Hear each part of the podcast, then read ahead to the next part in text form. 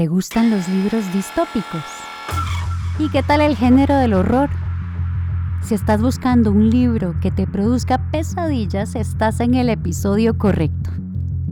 Hola, soy María José y estás escuchando Te Busco, Te Leo, un podcast que se asegura de tener recomendaciones de libros para todos los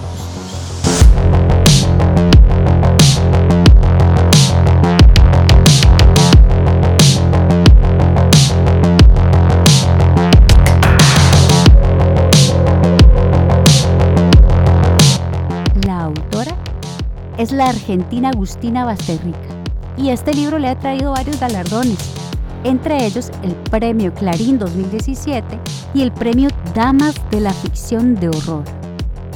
Y es que es uno de esos que la gente odia o ama. Uno de esos que muchos no logran terminar de leer. Una historia de canibalismo. Y no, no trata de un loco que anda comiendo carne humana. Aquí la humanidad ha organizado un canibalismo legalizado. Resulta que los animales han contraído un virus que los vuelve letales para el consumo. ¿Y la solución? Se crían personas para comerlas. El nivel de detalles brutales y violentos incomoda. La autora describe los procesos más escalofriantes sin saltarse nada. Se asegura de que el lector conozca lo que sucede durante la producción de carne pero aplicadas sobre seres humanos, que incluso no cuentan siquiera con cuerdas bucales. Es una lectura que te deja trastornado por días. Sin lugar a duda critica el consumo de carne animal al hacerte ver lo cruel y desagradable que es. En una entrevista, la autora comentó que no buscaba transformar la mentalidad del lector. Sin embargo, una vez leídas estas páginas no logran olvidarse fácil y sí es posible que más de uno termine vegetariano. Ves que el protagonista es algo así como tu conciencia. Está en desacuerdo, se rehúsa a normalizar estas prácticas, las encuentra detestables y vergonzosas.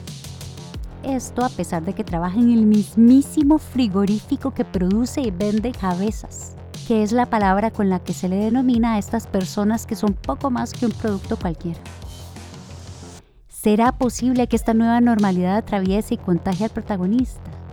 ¿Será posible, así como el virus que infectó a los animales en esta distopía, que el protagonista se contagie de brutalidad y de crudeza?